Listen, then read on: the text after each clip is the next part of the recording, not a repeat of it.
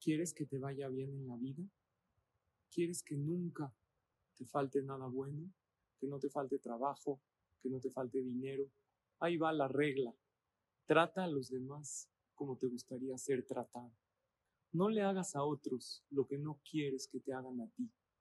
Sirve a los demás como te gustaría que te sirvieran.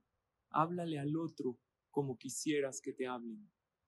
Si eres papá, sé el papá que tú quisieras tener cuando eras niño. Si eres esposo o esposa, sé la pareja que tú quisieras tener si fueras ella o él. Si pensamos qué es lo que quiere el otro e intentamos complacer, obvio, sin dejarnos a nosotros mismos de lado, Hashem nos complacerá con todo lo mejor.